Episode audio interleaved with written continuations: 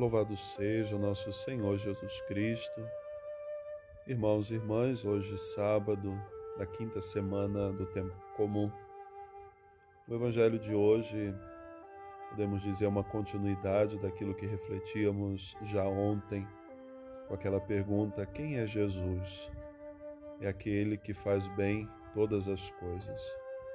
E o grande bem que ele faz hoje é despertar a consciência daquelas pessoas que estavam ali, reunidas em torno dele, pessoas sedentas pela sua palavra, muitos que precisavam de perdão, de cura, de libertação, mas precisavam também do alimento físico para o corpo.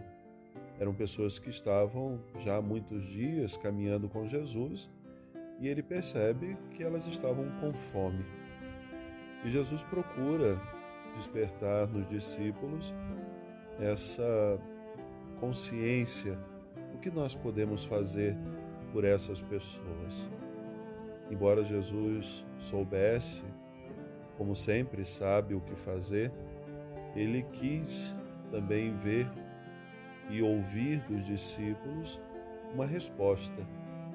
E aqueles discípulos pensam com a cabeça que nós muitas vezes também pensamos o que temos é tão pouco, não vai dar para tanta gente, mas Jesus nos ensina que, mesmo sendo pouco, só conseguiremos matar a fome de tantas pessoas se aprendermos a dar graças. Jesus tomando os pães, depois os peixes, ele agradece a Deus por aquilo. Então devemos ser sempre gratos agradecer por tudo, mesmo que seja pouco, e aquele pouco vai se multiplicando. Então, esse sinal que Jesus hoje realiza é para nós um grande ensinamento. Mesmo que seja pequena a sua oferta, mesmo que seja pouco aquilo que você tem, nunca se esqueça de agradecer antes.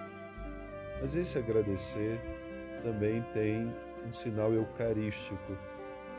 Primeiro nome da Eucaristia, ou nos primeiros nomes da Eucaristia, era justamente ação de graças. Partia desse agradecimento. Até hoje, quando celebramos a missa, cada sacerdote, ao tomar a hóstia em sua mão, diz que olhou para o céu e deu graças. Depois, tomando o cálice, fez a mesma coisa. Então, em cada missa, nós celebramos uma ação de graças, celebramos um agradecimento a Deus por aquilo que Ele está nos dando.